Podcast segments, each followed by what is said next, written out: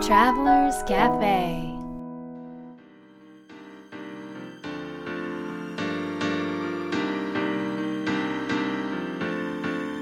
ライフトラベラーズカフェへようこそ松田美弘です若菜ですナビゲーターの竹井宏奈です。世界各国で自分らしいライフスタイルを送っている素敵な方々にインタビューをし、配信するライフトラベラーズカフェ。このバージョンは、みひろさんと若菜さんが日本に来た時に各国で旅してきた時のお土産話と、皆さんからの質問に直接答えるカフェトークでお届けします。今回はどちらに行かれたのでしょうか、はい今回はまたお家があるホノルルに行ってきました、ああ、いつぐらいにこのルルエはち12ょう月どのねホノルルマラソそンうそがうねそうそうおー上旬ですねホノルルマラソン走ったんですか歩きま したしかも1 0キロおおそうフルではなくて1 0キロバージョンもあってへえ、そもそもね友達がね、そうそうそう10年間、あのーそのフルマラソンに出ていて、ええまあ、ツアーをね企画もされてる人なんですけへど、ーでその彼があの実はまあ足をね膝を、うんうんうんえー手術していて、うんうん本当は走ったりそれこそ歩いたりしちゃいそんなに長く歩いたりとかしちゃいけないらしいんですけあそうなどんですねそれでもこう練習も一切せずに、ええその本番ぶっつけ本番うで、ん毎回毎え年ーゴールするっていうそのね姿を見せて誰でもみんなできるんだよっていうのをうんねうんうんうんそんな活動をこうさせされているうんうんうんあのー友人がいましえてー、素晴らしいその友人をねこうちょっと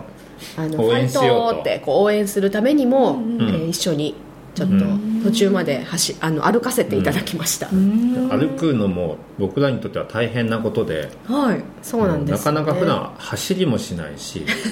歩きもしないええしええ運動をしないから運動もしないしはいでどうしようって言ったんだけども、うんせっかくだから、うんその1 0キロのやつを歩こうっていうことに、その一緒に一緒に歩けるんですよそのフルマラソンの人とそうそあうースタートが一緒なのでそうなんですねうんだけどそのフルマラソンで走んなきゃいけないからあんまうんうりんたらたらも歩いていられないわけ、うんうんうんうんまあ、時速56キロぐらいであうん結歩かなきゃいけないので結結構構早早い歩できすねで,、はいうんで頑張ってねついていこうってう言って、ん、それで行ったわけなんですけど、ええとりあえず、はいあのここにもあるんです けどやみつきしみかり線を持って行ったんですよはいなんかあのフェイスブックで若 菜さんが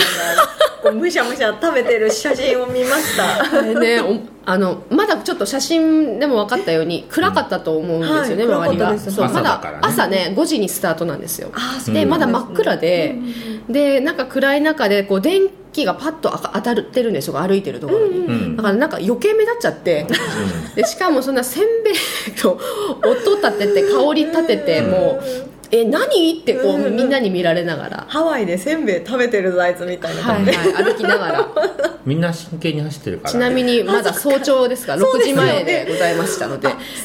うなんですねてっきりなんか途中で栄養補給で食べてるのかあと持思った参ですら、よねはい持参持 参しおて菓子袋ねだいぶ早い歩き始めてだいぶ早い段階から出しました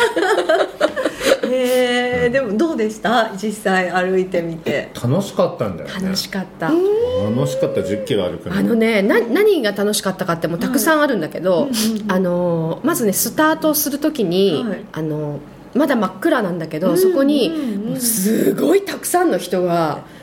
集まってワクワクしますねそうみんなもうなんかこうやるぞーっていう気持ちで。へあね、そこにいるこうワクワク感もすごく楽しかったし、うんうんうんうんね、立派な花火が上がるんですようんあれでもそうなんねですかあの私たち参加したからよかったけどもし家にいたら、ち近ょっ所のとね家のスタート地点とすぐ近くの こんな早朝からこんなでっかい花火上げてなんだって怒ってるかもしれないぐらい立派な花火を見せてもらってでもう元気な音楽とと共にこうスタートを切る時の気持ちよさえ、楽しかったなうんうんなんか今聞いただけでイメージが湧いてきてねえなんかワクワクねしどたんどん歩いていくとどんどん日が昇ってきて、うんそうですそよねの景色がすごい綺麗なのねでちょうどクリスマスシーズンなので、あの街の中をこう歩くじゃないですか、うんでダウンタウンとか通ると、いええあえのそれこそねあの他の冬の街よりは全然ないんだけど、イルミネーションとかがちょこちょこあるわけなんですよ、なんかそれとか見たりとか、なんかちょうどあのもうあと3 4 0分っていうところになるとワイキキのあの通り沿いに行くんですけど、ワイキキビーチをこう横目にしながらあの通っていってその頃にはだいぶ明るくなってちょっとピンク色に空がなってなんかビーチがねすごく綺麗でそうなんかですねすごく素敵な体験だったう。うんなんか印象に残りますねまた違ったこうハワイの景色そうそうそう、うんなんかいつも歩いてる場所がうん全然違う感じにねえ感じられて、へーすごく楽しかっうた、ん面白かすったごいね素敵な体験ですね、はいうん今年も行けたらいいね今年はなんとみひろくんうんみんなで行きたいなと思ってそうツアーを企画しようときたい思ってますそも行そもく行行きたいです行こう行こう行こうお金あの貯めますよ、ーそもそも、うんフルマホノルルマラソンに出ようっていうと、まあ多くの人はえーフルマラソンなんか無理と思うでしょはいはいそうで一すよね般的にはね、はいそれでやめようと思ううわんけ、うんであの僕たちがどういうプロセスだったかというと、まあ、ホノルルマラソンには参加したいけどフルマラソンは無理だから、まあ、1 0キロでやってみようとうんうんで1 0キロ走るのも大変だから、まあ、1 0キロ散歩からやってみようとうんうんたうだんこれ誰でもできそうでしょできそうですで1 0キロってあの1万5000歩ぐらいなんですようんあなんか万歩計つけてたらうん1万5000歩って結構割と すぐそうそうそう、うんうんうんで結構あのホノルルに行くとみんな買い物するでしょいろいろあっち行ったりこっち、はいはいあれね1万5000歩ぐらいになってるのねそうですそうそうそうだからそう考えるとすごくハードルが低くて、うんそれだったらなんか誰でも行けそうじゃないですか、うんいけそうですだからなんかこうすごくハードルを低くしたホノルルマラソン、散歩大会 をツアーをやろうと敵ああ楽しかったことをもっともう一個思い出したああ何ねね 何早くどうぞマラサ ダゴールすると、はいあの焼きたてのマラサダあ揚げたてか、うんのマラサダがもらえるんで すよ何個でも何個でもうん、いっぱい食べちゃった それはすごくねあのもう元気になる、ね若田さんは甘いものも好きうだかもうらももうそれは最高に美味しくて楽しかったです、うん達成感とともに、うもう多分走ってる人にとってみるともう「はあはあ」っていう感じで走ってマラサダあったらちょっと結構口の中の水分取られちゃいますよねでもね、ねでもなんかねあのゴールしてた友人たちは、はいみんなマラサダ食べて、はい、うん元気になってたあやっぱりエネルギーをすごく使うのでねうんちょっとやっぱり甘いもの糖うんあ走る人ねそうそうそうちらは散歩だから全然余裕だよパそうコパコパコパコそうこうおやつみたいなうんうん、でもほらもう最後の1キロぐらいがちょっとあの暇になってきたねもう暇になってきちゃってこう食べちゃったしもうこうんうれんシミカリ戦も、はいはいでチョコも食べちゃったし、うんなんかもう水もないし、うんなんかちょっとそろそろ暇だなって思った最後の1キロに、マラサダあるよって友達が教えてくれてへーそれでもうもうねモチベーすションごがい速さで歩いて一気に高まりまし一た、気にもう楽でしもねこれを聞いてる方も一緒に行けたらいいよねそうぜひ一緒に行きましょう、なんかねあの歩くだけでもやっぱり疲れる人はやっぱ疲れると思うし歩き慣れてないと足痛くなったりとかすると思うんだけど、うんうんうんそうですねうん痛くならないねポイントがいくつかあ,、うんあるので、うんそれもそレれクチャーしもてねちゃんとレクチャーします、うんうんそれで私たちはその後も全然平気筋肉痛にもならなかったの、うんそのケアをしたことあで,、そうなんでですねそれも全部教えますでも1万5000歩歩いて今おっしゃったようなこううん感動とかうんが得られるんだったら歩きたいそうだって 気持ちになえりっまとす、ね5時に出発するでしょ、うんで感動を味わえるのもう7時に味わえちゃうんですよ あれだからもうあとお昼寝でもしてればねそう あとねあと走るのもすごくいいしフルマラソン歩いてもいいわけそうそれは歩いてもいいのハワイハワイは、はいハワイのあホノルルマラソンって唯一そのなんていうの制限時間がないの時間がでないので誰でそうもですよねゴールできるから、うんうんうんはいそれもすごくいいと思うし、うんで走らなくてもねあのゴール地点でこうゴールする人たちをこう見守るっていう、うんあの時間もすごく素敵で、うんちょっと感動するんですよ。みんななんかいろんな思いで走ってるんだろうなとか家族で手つなぎながらゴールしたりとか、うんへーあの結婚式のウェディングの衣装を着ながらゴールしたりとか新あ婚ー素敵そううんなんかねなんかそういっった感動も一緒に味わえたら嬉しいなと思います、たなんかそれぞれのねドラマがあるんですね、うんうんまた募集しますので、ねぜひぜひ行きましょう、はい一緒に楽しみにしてますはいはい、では今日のテーマに行きたいと思います、はい今日のテーマは「物はどれぐらい少ないんでしょうか?」という質問ですこのテーマはリスナーの皆さんからの質問を元にしています今回は、えーこれは岩手県ですね岩手県にお住まいのあやこさんより質問いただきました、はいこのテーマの背景は何ですか、はい、このテーマの背景はですね旅をしながら生きる人の持ち物ってどれくらい少ないのかが気になります、うんなるほど旅に出る際の荷物とか日本の家に置いていくものとかほぼ所有しない感じなんですかとういうんことですね、うん確かにみひろさんたちうんしょっちゅうねあの海外に行かれてますからどちらかというと聞いてる皆さんは物を持ってないんじゃないかっていうふうに思われている方の方が多いんじゃないでしょうか、うんいかがですか、ものはありますあの今ちょっとドドンって感じですよね今紹介の仕方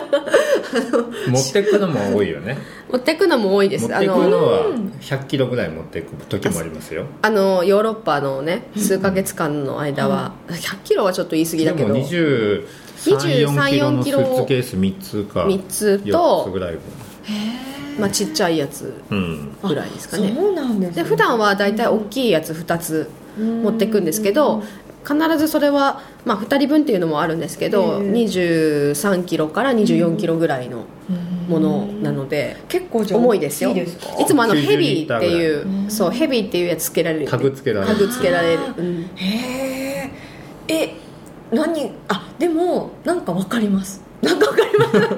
のここ数ヶ月間のお話を、うんあの聞いてる感覚で言うと、うん多分お二人はそのいる場所のうんその状態とか雰囲気とか、うんあのをすごくこう演出演出っていうんですかね、うんされるのかなとそう思うわけなんですよねあの本当に今居の心地とうん表現に合ってるなと思ってて、うん私たちは旅をしに行くわけではなくて、そこの土地で自分たちの日常という人生を過ごしに行くから、うんその土地でどんな日常というかあの生活を営みたいかっていうところで、まず荷造りをしていくので、うんあの例えばアロマオイルとかはいだってすごくたくさんあ持ってるんですけど。ええそれも普通の旅であれば要はあの怪我した時用とか風邪ひいた時用とかちょっとリラックスできる用とかしあのしょちょっと気持ち悪くなったりよ,、うんうん酔い止めうんうんうんっていう感じだったら本当23本で十分なんですよあそうなんですそねうそうそうそうそううんマルチに使えたりするものもあるのでね、うんうんうんけれどもあのやっぱりその土地の毎日の自分たちの気分を大切にしてその土地で過ごしたいとか、その土地でいいパフォーマンスをしたいとかそういう思いがあるのでやっぱり家にいるかのように選んでその時の自分にぴったりのものも使いたいから、うんあうんのそういった意味でいろんなものはたくさん持っていきます。へえこう荷物の割合って、割合はいみひろさんと若菜さんどっちが多いとかあるんですかえっとあの洋服に関してはうんやっぱり女性なので、私の方は靴とかもああーでもそうでもないな同じぐらいかな靴はサンダル同じぐらいじゃない靴そうそうですねうん同じか洋服もあのやっぱり女性の方が多くなるんですけど、うんそうですね意外とでもやっぱりあのーなんていうの寒さ対策どんなに暑いところに行ってあもーいろんなところに行くので、はいはい寒さ対策とかで、うんうんそれこそ割と一通り持っていくので結構2人とも多くなりますね。ウェイトはあんまりうんなないねうんで生活用品とかもちろん共同品が多いからね共同品が多いのであーなるほどまあもちろんそのお化粧品とか私のものはねもちろん多いですけれどもうんうんううんんざっくり言うとどういうカテゴリーに分かれるんですかなんか例えば服とかああなるほどえっとね一つのスーツケースそれはもう常に必ず入れておくものなんですけど、うんうんうんえっと、そこには、えー、とお化粧品であったりとか、あのバス用品うんうんとかあと薬薬箱うんうん自分で作って入れてるんですけど、うん薬箱とかそうアロマオイルとかフラワーオイルとエッセンスオイルとかそういったものあとはそこにお茶とかも入れてくんだハーブティーとかもあのええリラックス用とかそのその土地で買えるものはもちろんその土地で買おうと思ってたくさうんんうんうんそういうのはあの活用してるんですけど、うんうんうんでもあのハーブティーも結局なんかこう自分たちの体調管理という意味で、あの持っていくものに関してはやってるのでそういったまあハーブティーでであったりとか、あとなんだ湯たんぽとかも持っていくしああいいですねうん体調管理とかの、うん意味ではね、んうん結構体調管理グッズがすごく多いあーでもうん体調と心の管理グッズ、とあとはまあその外見的に、うんあの整えるっていうんうんうんうお化粧品とか、うんそういったもので大体一つのあのスーツケースを埋めてそこにまあお土産を入れたりとかもしますけどね、でもう一つはもうお洋服とあの下着類と、あと靴、あとはカメラとか、あのちょっといろんな器具がねいろいろあるので、うんうんうん持っていく器具があるので、うんうんそれを詰めるので、おそらく普通の人はそれを2つのスーツケースには入れない入れられないでしょ入れられないかもしれない、うんミヒが言う言うんだけど私はちょっとそれ分からなかったんだけど、そうそれは普通の人は入れられないよってどううんどういうこともっといっぱいになっちゃうってことですかうんあなぜかつ詰まっちゃうのそこにあ入っちゃう、収納上手なんですね収納上 手、若菜さん ねうんこんだけ旅してるからね、スーツケース収納検定1級だも んねすごいですねそんなのないよないねないけど確かに一級、一級かも へえお二人それぞれで、うんこれだけは絶対持っていきたいっていうものって何かあります絶対忘れたくないこれは僕はなんかあるかな僕はあんまないか な身一つでまあいやパスミポートヒとか充電 器だよ充電器充電器とパソコそれは当たり前でし ンょほら多分当たり前すぎてもう外れてました、へ死んじゃいますやっぱパソコン充電器ないともう大騒ぎだもんーいねやパソコンよりはスマホがあればいいですけどうーんもう電池が何パーセントぐらいになってくるともうコンセント探しちゃうとかあります あ電池よりもね僕電波が大事なのそうそうそうそうあーだから電波が通じないとちょっとこの震えてくる 本当に震えるからあー本当ですかどうしようどうしようどうしようってうん電波大事電波大事ううんん若菜さんは私は何だろうな、やっぱ心身を整えるものが欲しいうんうんうんうん自分がこれがあったらきっとなんかこうなんかあった時も自分でいられるとか、うんうんなんかそういったものは絶対に持っていきたいあー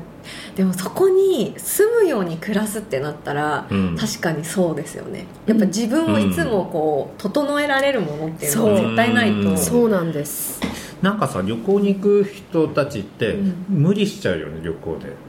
うん無理しちゃ普う段うん普段起きてないのに早起きするとか普あ段、ね、ー早く寝るのに遅くまで起きるとか、はいはいはいはい普段食べないのにたくさん食べるとか、うんうんうんなんか、まあ、非日常だかうんらうんうんそれが、ね当たり前で良いんだけど、僕たちはそれが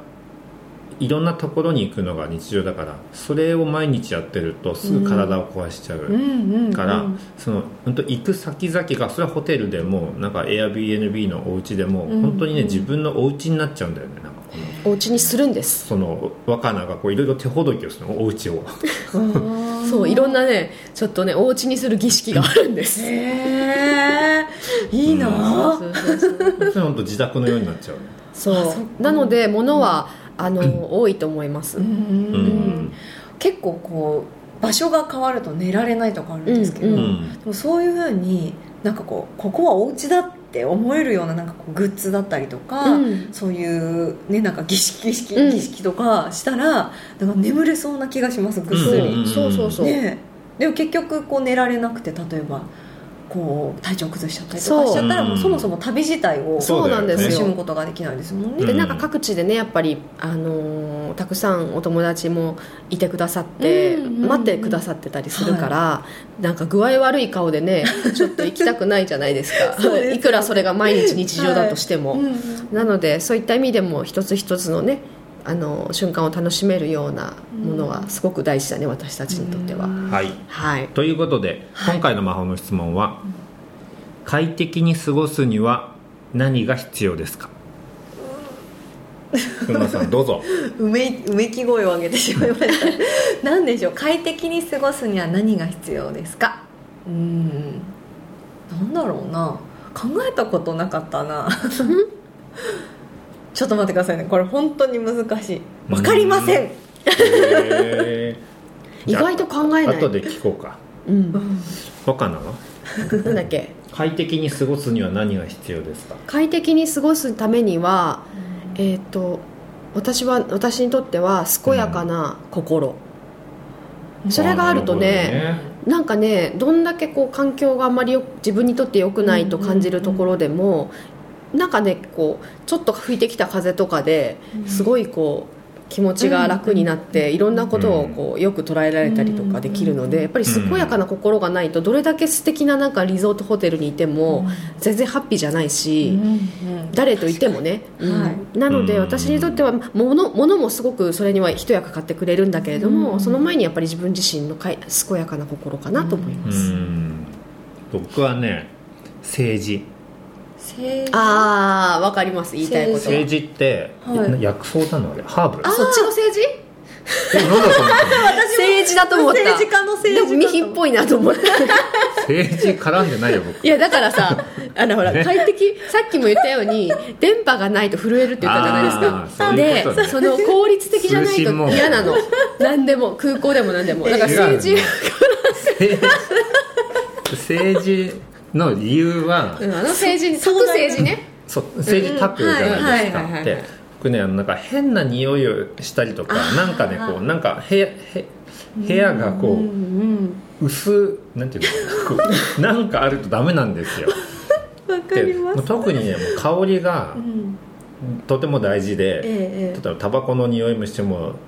もういても立ってもいられなくなるし、うんうんだからその政治炊いた後にアロマオイルを炊くんですけえど、うんうんそれがないとねちょっと落ち着かないそうでそれも、まあ、儀式の一つでう、んまあ、政治どこでも炊けるわけではないのでね、ええあれなん炊けるところでしかあれなんですけど、うんなんかそれはするよね、うんううんんうんそっかいいでですすねはい面白い皆さんありますあかひろなさんはい 戻ってきた戻ってきたよ 戻ってきたえっ、とそうですね今考えてたのは、もうお二人のお話もすごく納得しました私は多分言葉ですねうん、へ言え葉そのやっぱり人がすごく大事で、なるほどそねのまあ、言葉が通じなくてもとにかく目の前の人とコミュニケーションを取るっていうことうに、んなんかいつも全力を注いでるなっていうことうをん今思ったので素晴らしいそれですかね、うんはいありがとうございます、ははいいライフトラベラーズカフェは世界各国から不定期でお届けするプレミアムトラベル版と今回のように日本に来た時に毎週お届けするカフェトーク版があります皆さんからの質問もお待ちしています次回の放送もお聞き逃しのないようにポッドキャストの購読ボタンを押してくださいねそれでは良い良い週末を